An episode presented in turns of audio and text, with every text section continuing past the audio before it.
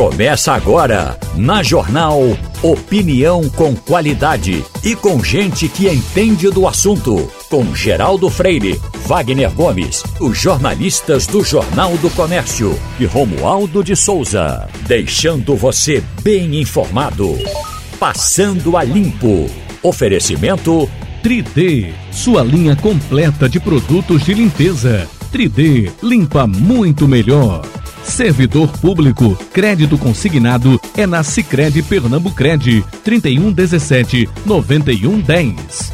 Favorita, um produto com a qualidade natural da vaca. Pronto, está começando o Passando a Limpo. Hoje é dia 3 de agosto de 2022. O Passando a Limpo começa e tem hoje na bancada Wagner Gomes, professor Sandro Prado e Igor Maciel. Professor Sandro, já eh, parece que sai hoje ou amanhã a nova taxa Selic passando para 13,75 e os senhores sempre dizem que isso é uma faca de dois gumes. Você às vezes fica sabendo se é pior subir uh, ou, ou, ou, deixar parado. Então, uma taxa desse, nesse uh, uh, nesse patamar já assusta? Assusta. É, essa reunião que tem do Comitê de Política Econômica e Monetária, ela acontece entre aproximadamente 45 e 45 dias, são oito vezes ao ano. Nós já estamos na 12 reunião consecutiva que há uma expectativa do aumento da taxa de juros Selic. Ela termina hoje mas a gente já sabe que terá um aumento, só não sabe exatamente de quanto. A expectativa é que aumente em meio ponto percentual, indo para 13,75 e que já dê indícios o Banco Central que na próxima reunião nós teríamos novamente um outro aumento. E qual é a lógica disso? É que a gente está com um processo inflacionário muito alto. Embora Há algumas pessoas que apostam numa inflação um pouco mais baixa esse ano do que o que a gente imagina, mas a gente tem que lembrar que agora no mês de julho, é essa taxa que ficará baixa, que vai ser divulgado semana que vem, ou até que a gente pode ter uma pequena deflação, ela é principalmente por causa das medidas tomadas em redução de tributos, principalmente da gasolina e da energia elétrica e dessas duas quedas no preço da gasolina aí pela Petrobras. Então não significa que nós estamos com uma tendência na queda da inflação, mesmo a taxa de juros tendo saído de 12 para 13,25 e talvez agora 13,75. E aí o que, que acontece? O crédito fica muito caro. Ou seja, e pegar dinheiro no cheque especial, por exemplo, para você poder rolar aí alguma dívida, comprar no rotativo do cartão de crédito, fazer um crediário aí numa loja, tudo isso fica muito mais caro quando você tem uma taxa de juros alta. Também os empresários para pegarem crédito, para fazer investimento, tudo fica mais caro e muita gente começa a especular ou seja, fazer o dinheiro crescer apenas no mercado de capitais, no mercado financeiro, que não é bom para a economia brasileira, porque a gente precisa é que esse dinheiro vá para os investimentos, para que a gente gere emprego, para que a gente gere desenvolvimento, para que a gente volte a crescer de novo num ritmo aí mais acentuado do que a gente já aconteceu aí na década passada, da gente ficar derrapando, né? Então a gente precisa realmente que a taxa de juros seja mais baixa, porém como política ortodoxa clássica na área monetária, quando a inflação está alta, a tendência é que o Banco Central continue com reajustes. Então, na verdade, a taxa de juros Selic alta, no geral, ela é muito ruim para as famílias, muito ruim para as empresas, ela é muito ruim para a economia brasileira. Oi, Wagner. Geraldo, uh, certo dia você aqui me questionou a respeito das vendas de automóveis usados, que dispararam no ano passado e tiveram uma estabilização esse ano até começar a entrar em queda. Veja só, Geraldo, os, os veículos usados dispararam por dois motivos, as vendas. Primeiro, porque estava faltando carro novo no mercado. Ainda está. Você tem uma fila de espera de 90 dias se você quiser comprar um carro novo. Está faltando semicondutores e chips para a produção desses veículos, como a gente já sabe. E o outro fator que é, impulsionou uh, a venda de carros usados o ano passado foi exatamente a taxa de juros baixa.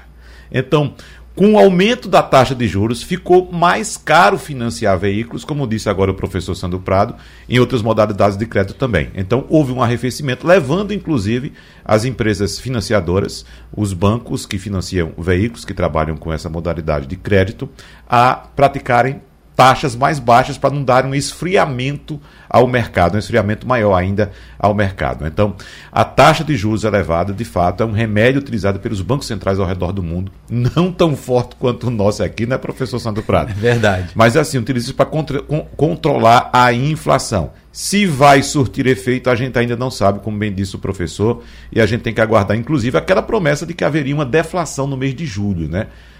Aguardar a semana que vem para de fato saber se vai haver essa deflação, né, professor? Isso, semana que vem é divulgado o índice oficial da inflação brasileira, que é o IPCA, que ele é medido pelo IBGE.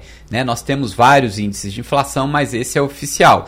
E a gente espera aí que ou a inflação seja muito baixa ou haja uma deflação, ou seja, uma queda no, no, na média do preço dos bens e serviços. Aí as pessoas que estão vindo vão falar, mas que loucura se nada está diminuindo. Realmente, tudo continua aumentando. Porém, a gasolina teve uma queda muito forte e a energia elétrica teve uma pequena queda. Então, dois dos grupos que são medidos na inflação, que é a parte de habitação, moradia e que é a parte de transporte, vão ter queda. Então, quando se faz essa média, a gente pode ter aí o fenômeno da deflação. Porque, exatamente, professor, porque na verdade o povo comprou a ideia de que as coisas estavam subindo por conta do combustível.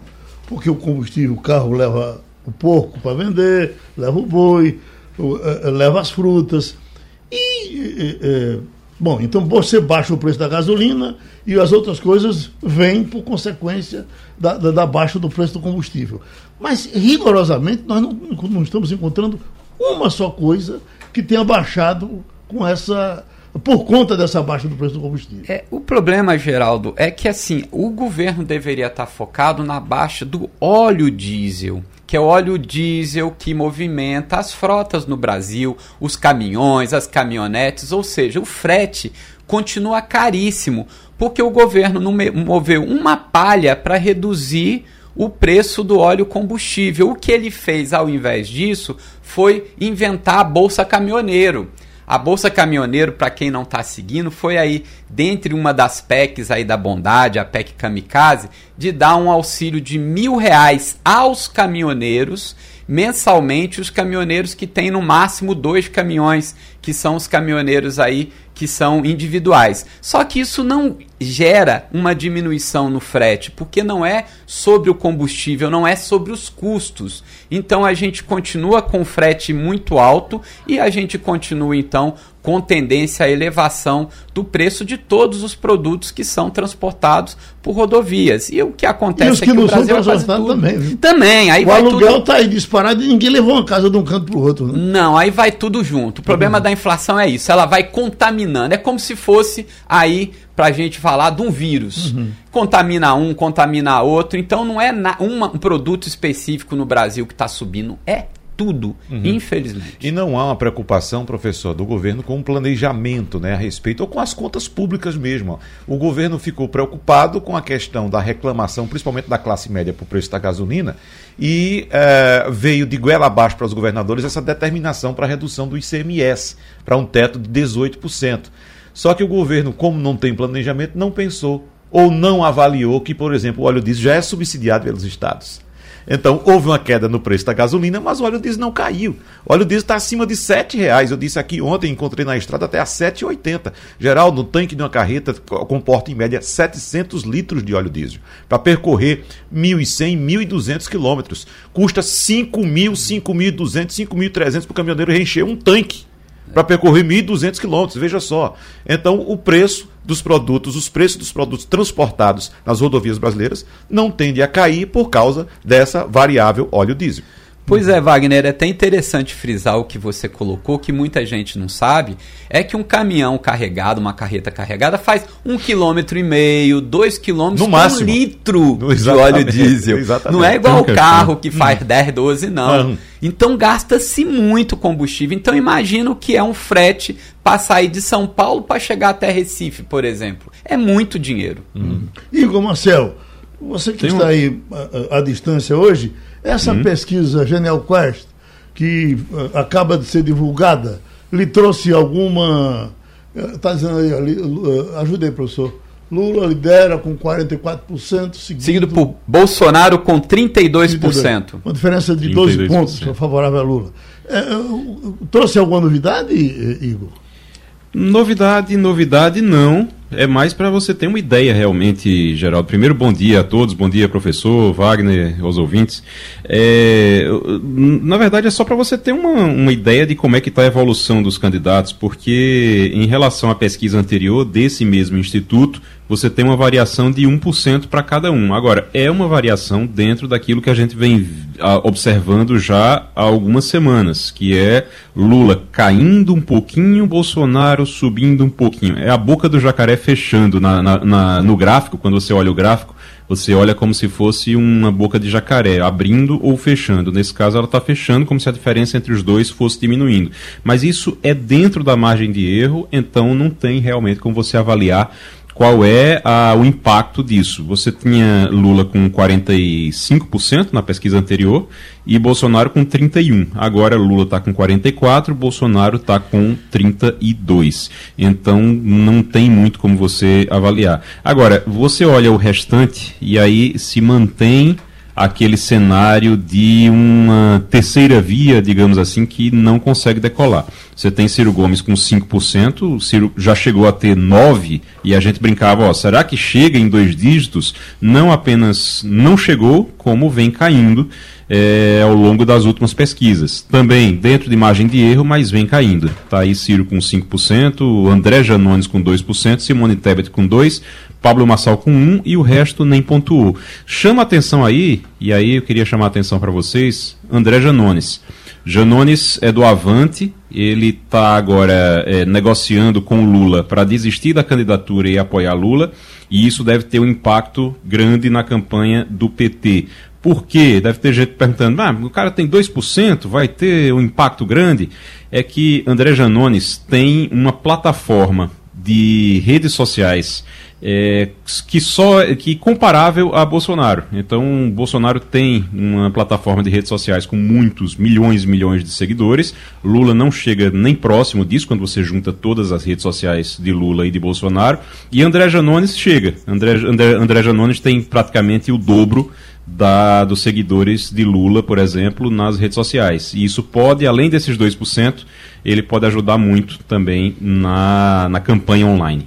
Um detalhe importante sobre essa pesquisa, Geraldo: foram ouvidas duas mil pessoas face a face, ou seja, a pesquisa foi para a rua, não foi pesquisa por telefone, né? Entre os dias 28 e 31 de julho, ou seja, finalzinho de julho, quando já tínhamos a implementação das benesses da PEC Kamikaze, o PEC da Bondade, como se referiu agora o professor Sandro Prado. Esse mês de agosto vai ser muito importante para avaliar se o presidente Jair Bolsonaro vai conseguir capitalizar positivamente esse, essas benesses que foram colocadas, sobretudo, por exemplo, no preço da gasolina, né, que caiu bastante em todo o país. Então, esse mês de agosto é observado com bastante atenção para saber se o eleitor de fato vai entender que essa benesse é dada por Jair Bolsonaro e que ele merece mais um mandato e, portanto, vai votar nele. Ou se o eleitor entendeu que, de fato, essas benesses são, são temporárias, somente até 31 de dezembro como de fato está colocada na lei e que Jair Bolsonaro não merece outro mandato. O professor Sandro Prado é mineiro. Tem.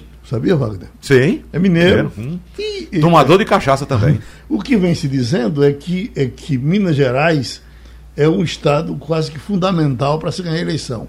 E quem não ganha eleição em Minas não ganha em canto nenhum. Uhum. E parece que a coisa, o meio de campo lá está meio complicado, porque no começo o Zema, que era o candidato mais forte, ou ainda é o candidato mais forte, é, é, ele ficava com o pé de um lado, outro do outro, mas ele sempre, sempre dando coice é, é em Lula e, e, e, se aliançando a, a, Bolsonaro. terminou não ficando com o Bolsonaro e Bolsonaro agora lança outro candidato lá. Então, a situação de Lula, ao que parece, ficou mais confortável em Minas, porque esse Calil, que, que, é, que era o prefeito, prefeito, prefeito de, Belo de Belo Horizonte, parece que é bom de voto e, e tem crescido, né? Tem crescido. E também, reiterando então o que Igor falou, é, André Janones ele é mineiro, uhum. né? Fizeram uma bancada Esse lá. Esse mineiro de... ainda vão acabar com o mundo, né, Mas aquela política do café com leite, né? De Tancredo Neves depois aí na Nova República, Minas Gerais, São Paulo são muito fortes porque são muito representativos da região sudeste, que é onde tem a maioria dos eleitores, mais de 40% dos eleitores brasileiros estão concentrados na região sudeste, por isso que Minas, São Paulo e Rio são tão importantes, assim como Pernambuco é um estado importantíssimo aqui na política do Nordeste. Então, além disso, a gente tem lá um governador que é do Partido Novo, ou seja, o novo também ele tem uma bancada pequena na Câmara Federal, é uma bancada arredia, digamos assim, a Bolsonaro. Eles sempre estão votando contra a maioria das coisas, eles votam blocado e aí eles não querem muito essa aproximação com Bolsonaro. Então, Zema ele tem essa distância, mas ao mesmo tempo, os quatro anos de governo ele trouxe um certo desgaste e aí Lula tem crescido muito em Minas Gerais, o que pode realmente ser aí o fiel da balança. E agora, com a entrada de Janones, que sozinho teve quase 180 mil votos para deputado federal é, em Minas Gerais e com isso fez essa boa bancada, é um reforço importante para o time de Lula em Minas. Por gentileza, Tem uma coisa, é, fale um pouco Geraldo. desse Janones, já que o senhor é, conhece ele de perto, porque eu realmente sei muito, quase nada dele, e por onde eu passo as pessoas dizem, olha, em tudo que ele, em, em entrevistas, das quais ele participa, ele sempre se sai bem. Uh, uh, de onde vem essa, essa figura? O que é que faz na vida? Pois é, ele é um cara novo, ele começou aí como é, na, na, parte de, de, segurança e nessa parte é, de motoristas aí de, de caminhão e, e, ele fez aí dentro daquela greve dos caminhoneiros uhum. ele foi um dos interlocutores dos caminhoneiros ele é um cara novo com 35 anos fala muito bem se expressa uhum. muito bem usou as redes sociais para ser aí o representante dos caminhoneiros, principalmente naquela grande paralisação, e com isso conseguiu muita notoriedade. Então ele é um político novo que veio através da greve dos Nunca caminhoneiros. Teve, não, é o primeiro mandato uhum. dele. Ele conquistou em 2018, já com Sim. muito voto. E aí, como o Avante ele é um partido pequeno, que só tem oito é, deputados na bancada, ele se tornou um dos grandes líderes do partido. E assim, acredito, como Luciano Bivar, ele fez a candidatura só para ainda se tornar mais conhecido no nível Brasil. Uhum. Mas eu acredito que ele também, assim como Luciano Bivar, já tinha essa desistência pré-programada, já que ele não teve o crescimento que ele esperava aí é, nas pesquisas. Parece que Igor quer dizer alguma coisa, não é isso, Igor? Não, só um complemento, Geraldo, em relação a Janones. Eh, Janones, eu concordo com o professor, eu acho que ele já entrou realmente pensando apenas em dar uma crescida, dar uma ampliada na, no recall dele, e ele conseguiu, com certeza. Ele já teve uma votação muito boa lá atrás, em 2018, porque 180 mil votos é uma votação alta é, para aquele ano. Agora que a gente não tem coligação, a gente já tem uma, uma situação diferente, mas era uma votação bem alta em Minas em 2018. E ele tem uma, uma, uma questão em relação à rede social. Eu estava falando que ele se equipara a Bolsonaro, porque a diferença para Lula é, é, realmente considerável. No Facebook, por exemplo, eu estava puxando aqui para ver, no Facebook, o Jair Bolsonaro ele tem 14 milhões de seguidores e Lula tem 5, 5 milhões. E aí você diz, onde é que Janones entra, entra nisso? Janones tem 8, mais de 8 milhões de seguidores. Então, quase o dobro do que tem Lula se aproxima mais de Bolsonaro e, juntando ali com Lula, ele tem condição de, de ampliar isso e talvez se aproximar, se equiparar Bolsonaro em redes sociais. Ele tem ainda 2 milhões de seguidores no Instagram, é bastante também, é 140, 150 mil no Twitter, é algo considerável que a campanha do PT vai aproveitar bastante. bastante. Agora, outra coisa, e aí juntando Janones com o assunto do diesel que vocês estavam falando no início, que eu queria só dar uma comentada, que é o seguinte. Tem algo que, que precisa entrar nessa conta também, é, se vai ter benefício eleitoral para Bolsonaro ou não, o Bolsa Caminhoneiro, porque o Auxílio Brasil é outra coisa, mas o Bolsa Caminhoneiro tem o seguinte: o, o, o mercado para esse auxílio ele diminuiu bastante de 2018 para cá. E isso atrapalha inclusive o Janones também, que tinha um público, um eleitor nesses caminhoneiros. É que as empresas, por causa do que aconteceu em 2018, as empresas começaram a eh, cancelar os contratos que tinham com os caminhoneiros, os autônomos, e começaram a fazer uma própria frota. Então, se não tem uma diminuição no preço do combustível, no preço do diesel, o impacto realmente não é tão grande, porque as empresas estão com frota própria, elas não estão contratando mais o caminhoneiro autônomo. Diminuiu muito o número de caminhoneiros autônomos porque as pessoas, as empresas deixaram de confiar depois do que aconteceu em 2018. Então, o impacto que tem um auxílio desse é muito menor hoje do que seria, por exemplo, em 2018, porque o público que recebe é bem menor hoje. Vamos fechar esse bloco? Fechar só com mais alguns dados da pesquisa, Geraldo, bem rapidinho. É, a gente falou a respeito do cenário estimulado, Lula com 44, Jair Bolsonaro com 32, Lula caindo um ponto, Jair Bolsonaro subindo um ponto, dentro da margem de erro. Mas assim, é pontinho por pontinho, a gente vai somando isso aí. Né? Aí depois vem Ciro Gomes com 5, André Janones e Simone Tebet com 2. O restante de um para baixo. Mas eu quero enfatizar aqui o cenário espontâneo, Geraldo. Uhum. Ou seja, naquela pesquisa em que, naquele levantamento em que o pesquisador pergunta ao entrevistado, em quem você vai votar? Uhum. No estimulado, ele apresenta uma planilha ou um disco com os nomes dos candidatos. E você vai apontar algum daqueles que estão ali. Mas no espontâneo, não. Chega, Geraldo, você vai votar em quem? Só uhum. isso. Né? Então, nesse cenário espontâneo, Lula também lidera com 33% e Jair Bolsonaro tem 26%. Depois, o único que aparece é Ciro Gomes com 1%. Então, veja que no cenário espontâneo, a gente percebe que de fato não há espaço neste momento, agora, para uma chamada terceira via. É Lula ou Bolsonaro. Mas o que eu quero enfatizar ainda nesse cenário é que Nesse caso, da pesquisa espontânea, Lula tem 33, Bolsonaro tem 26, mas o número de indecisos é de 36%, ou seja, maior, inclusive, do que a pontuação de Lula. O professor João Corrêa, que vai falar gente, com a gente sobre política internacional, ele é especialista no assunto, mas ele também é geógrafo. E aí a gente não pode deixar de ouvir um geógrafo falando da chuva, um pouquinho da chuva. Essa chuva lhe preocupa, professor João Corrêa? Oi, Geraldo, muito bom dia, bom dia a todos os ouvintes. Geraldo, nesse ano a gente tem observado, 2022, um volume de chuvas maior, uhum. tanto nos meses de maio, junho e julho, que são meses tradicionalmente mais chuvosos. A condição climática aqui do litoral do Nordeste, de Recife, é um clima que a gente chama de pseudo-tropical. Enquanto no Brasil as chuvas são mais concentradas no verão, aqui as chuvas são mais concentradas no outono e inverno, basicamente pela atuação de dois sistemas. Um sistema chamado de Frente Polar Atlântica, que se forma na sua origem ali pelas bandas da Argentina, e um sistema que ficou muito conhecido, inclusive pela Rádio Jornal também, foi muito debatido aqui, que são as ondas de leste. Uhum. São ventos que se formam no oceano e seguem no, para o continente. Eu esperava um volume de chuvas menor para agosto, no que parece que hoje ainda é dia 3, mas de fato choveu bastante de ontem para hoje, agora parece ter dado uma, uma estirada.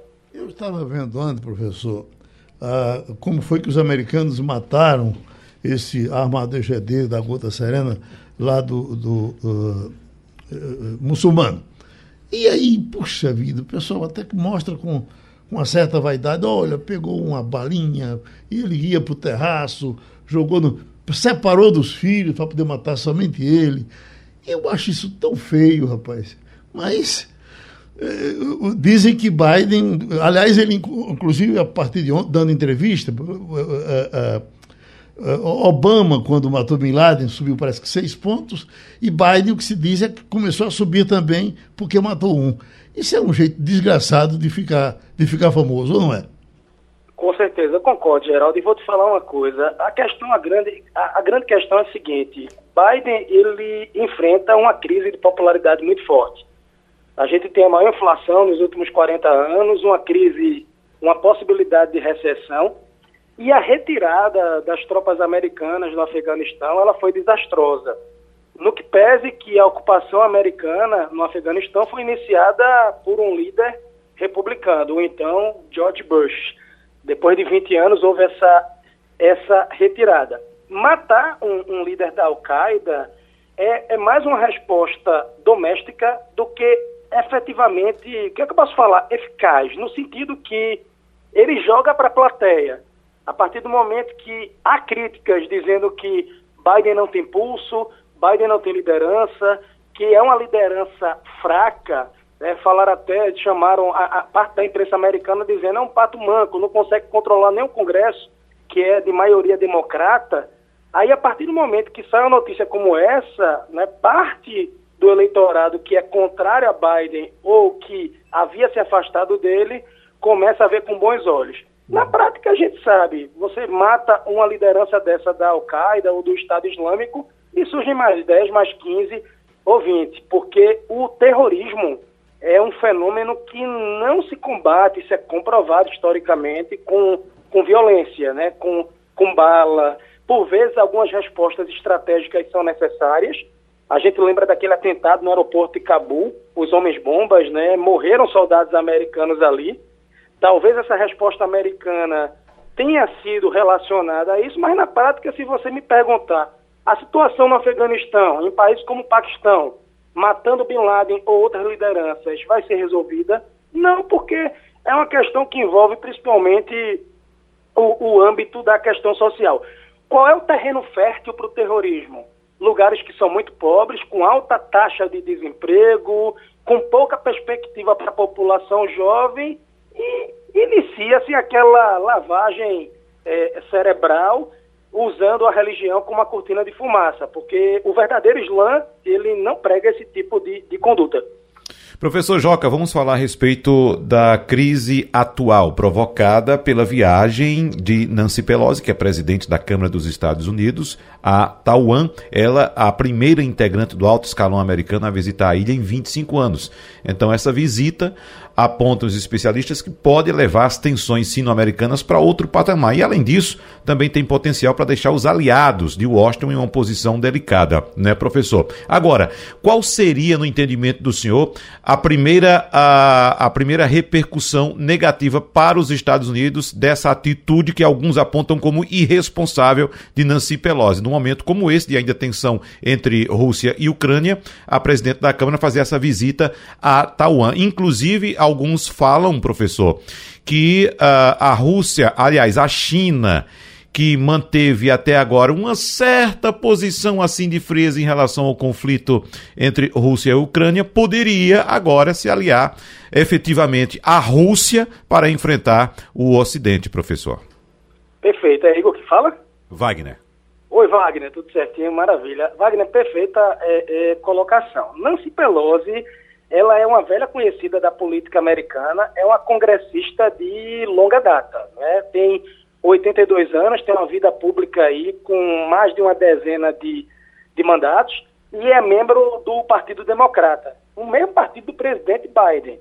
Mas o que, é que acontece? O Biden ele reiterou que a visita de Pelosi a Taiwan não foi combinada com ele. Ele disse que se posicionou contrário e que o Exército, o próprio Pentágono disse, olha, é uma linha vermelha que você vai cruzar e isso vai causar problemas. Ao mesmo tempo que ele diz que não pode proibir, e de fato, pela independência entre os poderes. Apesar de fazer parte do mesmo partido, ela e Biden já tiveram algumas desavenças, algumas rusgas, e assim, em verdade, em verdade, ela na minha opinião, ela jogou para a plateia. Só para vocês entenderem, agora, durante o mês de novembro, os americanos vão ter as eleições de meio de mandato. Lá nos Estados Unidos, as eleições legislativas junto à eleição presidencial e para parte das cadeiras do Senado na Câmara, e dois anos depois, no meio do mandato presidencial, acontecem as eleições do meio de mandato, que renovam né, todas as cadeiras da Câmara e de parte do, do Senado. Então, o que se diz é que ela usou essa, essa visita para marcar posição, dizendo que os democratas são maioria no Congresso, mas não necessariamente vão seguir a cartilha de Joe Biden, ou seja, podem ter uma, uma política externa própria, uma posição própria, diferente do poder executivo. Lembrando também que foi ela que liderou a Pelosi dois pedidos de impeachment aprovados né, contra o Donald Trump. Foi ela que liderou aqueles pedidos, só que os pedidos morreram na sequência no, no Senado. Então, assim, o que é que eu penso? A, a visita foi irresponsável, porque é como se o PCC, o Partido Comunista agora, o senhor Xi, o presidente, o ditador da China, ele tivesse a faca e o queijo na mão. Eu estava aqui, China e Taiwan têm boas relações econômicas, é, são grandes parceiros comerciais. A China diz que Taiwan é uma província rebelde e existe a tese de uma só China. Taiwan não declara independência formalmente, porque se declarar é uma declaração de guerra. Os próprios década de 70, desde a época do Jimmy Carter, confirmaram que a tese de uma só China, tanto que a China que é reconhecida nas Nações Unidas, no Conselho de Segurança, é a China comunista, é a China é, continental. Então, essa visita dela agora deu uma balançada grande. Eu não acredito numa tese agora de uma terceira guerra mundial, mas acredito que a China agora vai sufocar economicamente Taiwan. De ontem para hoje foram mais de 100 sanções contra várias empresas de Taiwan. Taiwan que exporta muitos doces, biscoitos e equipamentos para a China e agora os equipamentos foram barrados. Fora isso, as seguradoras de navios, as empresas que fazem seguros de navios disseram, olha, por agora nós não queremos navegar pelo Estreito de Taiwan, porque a China nesse exato momento tem seis pontos de manobras militares na região. Então, terminou, é, era um conflito latente que agora realmente é, esquentou. Agora sim o senhor vai conversar com Igor Maciel. Valeu, Wagner. Professor, muito bom dia. A, a gente vendo ontem, e eu, ontem eu estava conversando com alguns amigos e existia uma tensão todo mundo acompanhando, dizendo, olha, tem um, um perfil do Twitter que está mostrando lá o aeroporto, tem uma câmera no aeroporto, chegou o avião, e agora? Nenhum míssil até agora. Então estava nesse nível, estava nesse nível ontem a preocupação. Agora, é, é, até que ponto, e aí isso era uma coisa que eu discutia ontem com, com, com esse grupo, até que ponto isso pode ter sido um tipo de balão de ensaio dos Estados Unidos para saber, olha, até onde é que a gente pode ir aqui, tentando aliviar um pouquinho, dizendo que o governo dizendo que não tem nada a ver com ele, Biden dizendo, olha, não fui eu, foi ela. Até que ponto isso pode ser um balão de ensaio? São é, os Estados Unidos testando a China para ver até onde é que a China vai, até onde vai a coragem da China. Existe essa possibilidade de ter sido uma jogada ensaiada. Ambos fazem parte do mesmo partido, são dois políticos muito experientes, né? O Joe Biden, que tem uma carreira política de décadas, e a Pelosi também. Mas veja, pode acontecer, isso pode ser uma cortina de fumaça até para algo é, maior. Mas o que eu penso é que essa jogada dela foi mais uma jogada combinada com os próprios democratas do Congresso, que estão preocupados com as eleições de novembro estão preocupados também do que vai acontecer daqui a dois anos, porque, veja, é aquela questão: quem tem a caneta na mão tem o poder, tem a capacidade de decisão. Mas o que eles pensam é: a gente não pode vincular a nossa imagem a um presidente que encontra-se enfraquecido do ponto de vista doméstico e do ponto de vista internacional. Eu acredito que é uma jogada muito perigosa, porque, exemplo, nessa questão de Rússia e Ucrânia, a China ela não condenou a invasão russa ao território ucraniano. Ela não condenou, tudo bem. Mas ela também não forneceu até agora armas. Lembrando que a China tem o segundo maior orçamento militar do planeta. O Exército da Libertação, o Exército Chinês, o Exército Popular da China, é um exército muito forte, tanto em quantidade quanto em qualidade. E essa jogada ela pode servir para a China agora falar assim, olha, oficialmente eu vou criar um bloco aqui militar com a Rússia. No que que eu vou repetir o que eu digo há meses. China e Rússia têm mais divergências do que convergências. Isso historicamente, desde o período da União Soviética, desde a Revolução Chinesa de 49. Então, olhando, a, fazendo uma análise também, Pelosi foi aquela americana que visitou a China no ano de 1991, logo após aquele massacre da Praça da Paz é, é, Celestial, quando o governo chinês massacrou grupos de estudantes e professores que protestavam pedindo liberdade política. Ela foi lá abrir uma faixa em homenagem aos estudantes que foram mortos. Então, ela tem um histórico de bater de frente, de bater de frente contra é, é a China. E no tocante a, a Taiwan, a gente sabe que Taiwan hoje, hoje é a grande pedra no sapato. Eu queria chamar a atenção também de outro detalhe. Há 25 anos atrás, uma outra grande liderança americana visitou Taiwan. Mas nós estávamos em 1997. Em 1997, a China não era forte como é hoje. Ou fingia que não era, ou fingia que não era.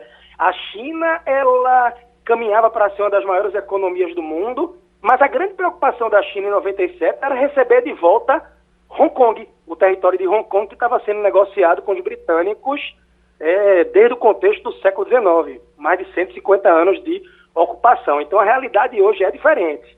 Mas eu não penso que isso vá gerar uma terceira guerra mundial. É, as pessoas na internet ficaram acompanhando. Será que vão soltar um míssil contra o avião que carrega a líder democrata? Não, a China ela vai ser muito mais inteligente. Ela vai aproveitar esse passo que os americanos deram agora para sufocar Taiwan e tentar gradativamente fazer o que eu acredito que vai acontecer. Num dado momento, eu acredito que a China vá partir para anexar a, a ilha. Agora o professor de economia Sandro Prado.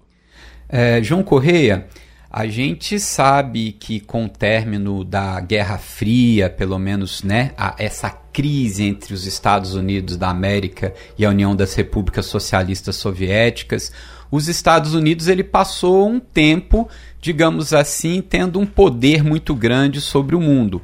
E a China foi homeopaticamente crescendo, né? Hoje ela é a segunda maior potência econômica do mundo. Os Estados Unidos aí tem um PIB de cerca de 22 trilhões, mas a China vem ao encalço com um PIB de 16 bilhões, como bem comentado pelo senhor. A China hoje investe muito em armamento, é um quarto do orçamento norte-americano, mas mesmo assim é muito dinheiro. Hoje ela não é apenas uma potência econômica, mas também política, coisa que não era 25 anos atrás. E a gente percebe que cada vez mais a China vai se tornando uma grande potência e quer também influência política, além de já ter uma grande influência econômica. Lembrando que o principal parceiro comercial com o Brasil não é não são os Estados Unidos, e sim é a China. Então, toda essa movimentação, embora possa fortalecer alguns candidatos democratas nos Estados Unidos, ele não acaba mostrando que realmente a China se torna agora uma grande, uma grande potência não só econômica, política, como bélica, e cada vez mais ela vai ter uma atuação aí marcante na geopolítica internacional, e cada vez que os Estados Unidos dá uma cutucada dessa, ela pode mostrar realmente para o mundo a sua real força? Professor perfeito, a China ela não é uma promessa, a China é uma realidade. O mundo, na verdade, é um mundo cada vez mais oriental. A gente percebe isso pela cultura, pela filmografia, pelas séries que assistimos, pelas músicas que escutamos, pela comida, pela própria culinária, o mundo é cada vez mais oriental. Então, em 1972, quando Nixon, presidente dos Estados Unidos, visitou a China, isso tem aí mais de tem cerca de 50 anos, os americanos praticamente abriram a China para o mundo e, consequentemente, mudaram o mundo. Mudaram o mundo. Então, o que a China propõe hoje é querer provar ao mundo que pode existir um outra, uma outra forma de governo, uma outra forma de sistema político e econômico que não seja aquele sistema vigente defendido pelo Ocidente, defendendo, defendido pelos Estados Unidos. Aí você tem uma outra grande potência asiática, que é a Índia, que vai por um caminho político diferente.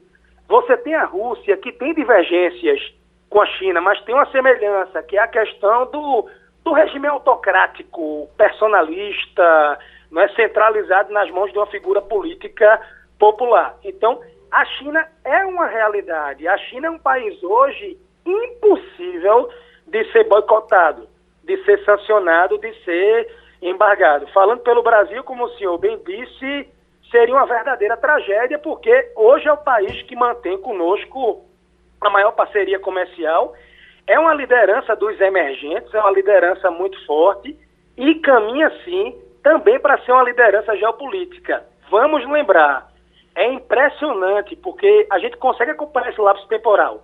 A China, de cinco anos para cá, ela não leva mais desaforo para casa. foi ameaçada pela Austrália, pelo próprio Japão, Coreia do Sul, por outros países, Estados Unidos. Essa briga, essa guerra fria, essa, essa, essa nova guerra fria, essa nova guerra fria pós-89, pós-91, a União Soviética sai de cena e a China ocupa esse vazio, porque na geopolítica não existe esse vazio de poder imediatamente. E você, sim, tem uma China cada vez mais, mais forte, se posicionando, e é o que o presidente Xi, ou o ditador Xi, bem disse. É, não brinquem com fogo. Se testarem a China, vão ter respostas rápidas e efetivas. O que vai acontecer daqui para frente vai depender dos Estados Unidos. Os próximos, os próximos passos que os americanos vão dar, que, no meu entender, eles têm muitos problemas domésticos, problemas internos para resolver. A China também. Problema demográfico muito forte, envelhecimento, falta de mão de obra em alguns setores, uma classe média e uma classe alta que não para de crescer, milionários e bilionários que agora também prezam pela liberdade política, são desafios. É um embate entre a democracia que conhecemos e a autocracia do modelo oriental. Pronto, professor João Correia, muito obrigado por participar outra vez aqui do Passando a Limpo. No final de semana morreu o filho de Abílio Diniz, um camarada de 58 anos, para os tempos de hoje, novo, um camarada que se preparava, porque inclusive corria, etc. Rico, podia se tratar e se cuidar.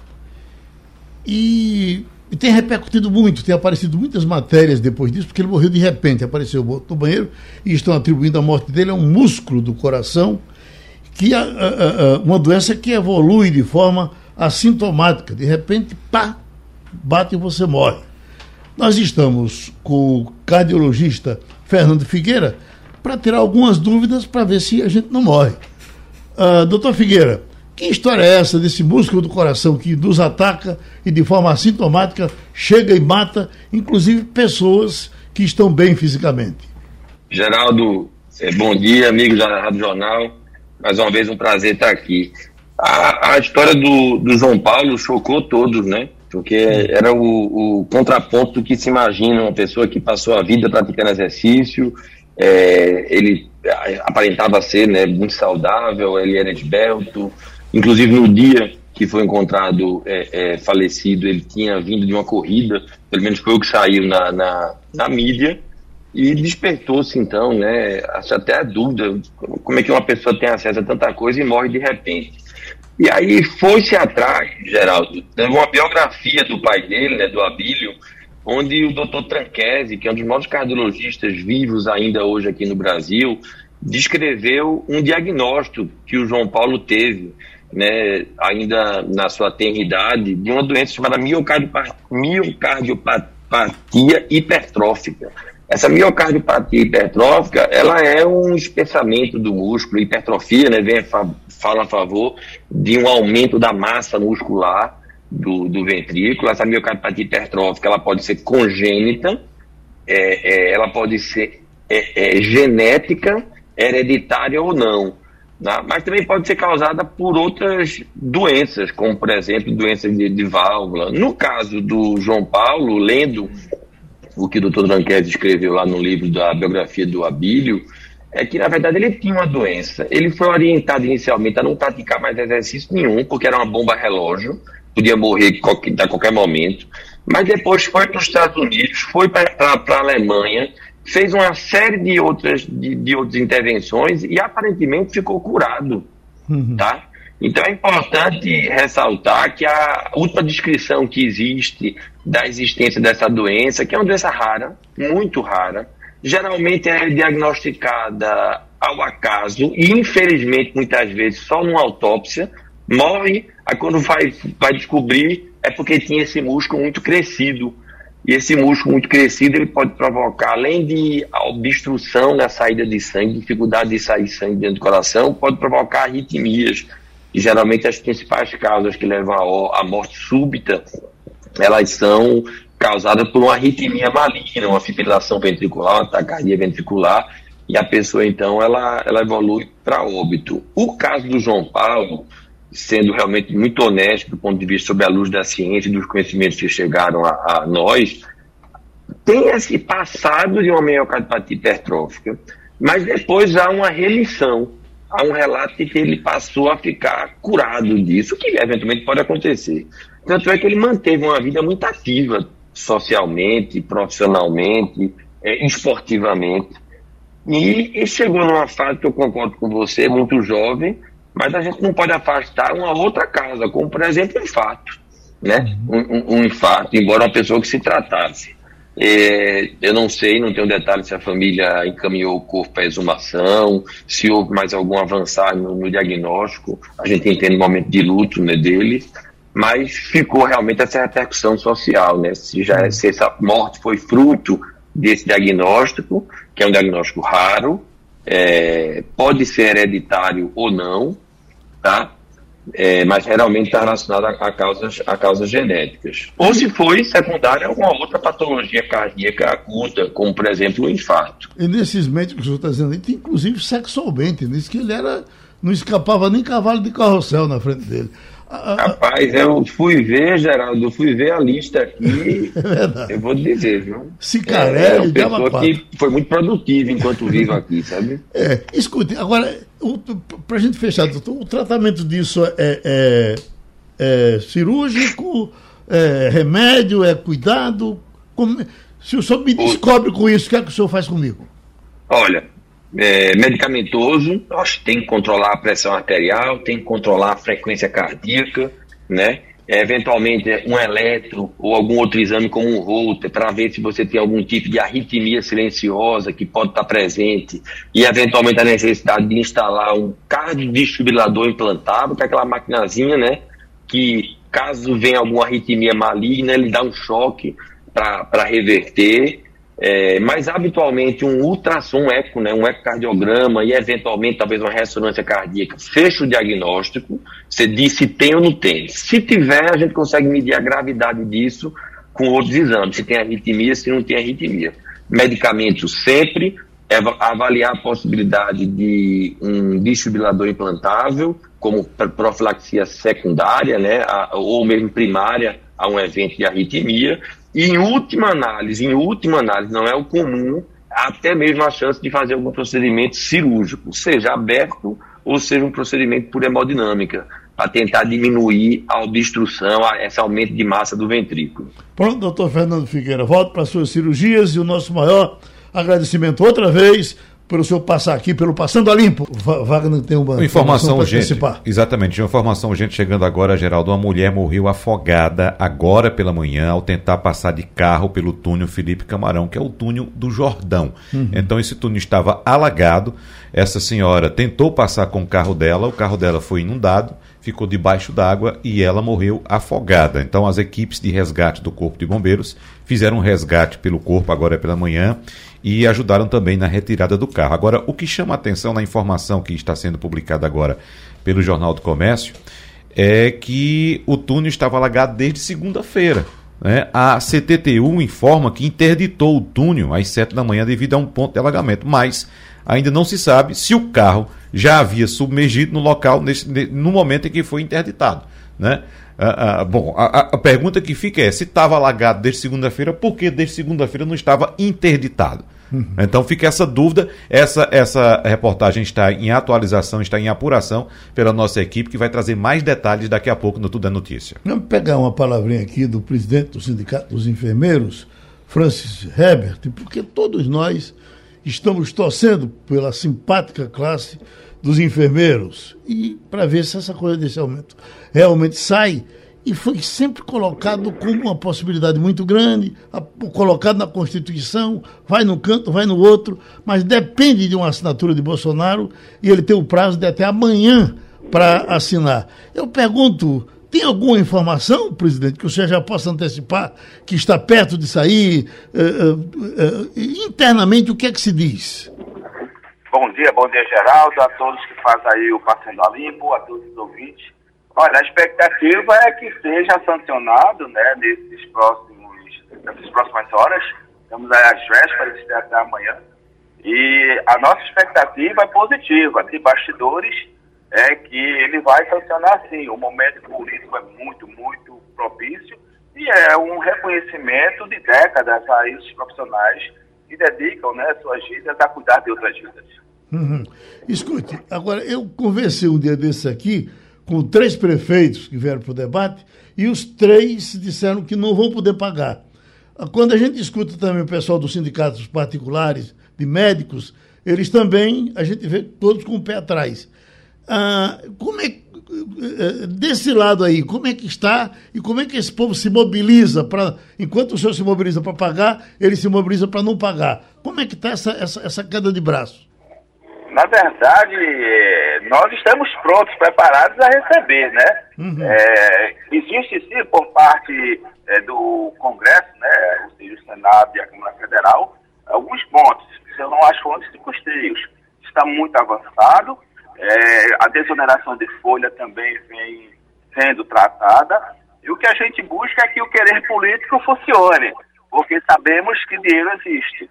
E eu acredito sim que para a rede pública estadual e municipal, é, a gente consiga ter essas fontes de custeio aprovada é, pelo Congresso e, e, e, já no início do próximo ano fiscal, né, orçamentário dos municípios do estado, já esteja em condições de pagamento, assim como na rede privada, com a desoneração de folha, a gente consiga implantar de imediato é, o nosso piso é, em todo o Brasil. Pronto, então a gente fica torcendo para que isso se resolva e amanhã a gente possa anunciar o salário acima de 4 mil reais para os enfermeiros. Um abraço para o senhor. Deixa eu perguntar aqui a Wagner.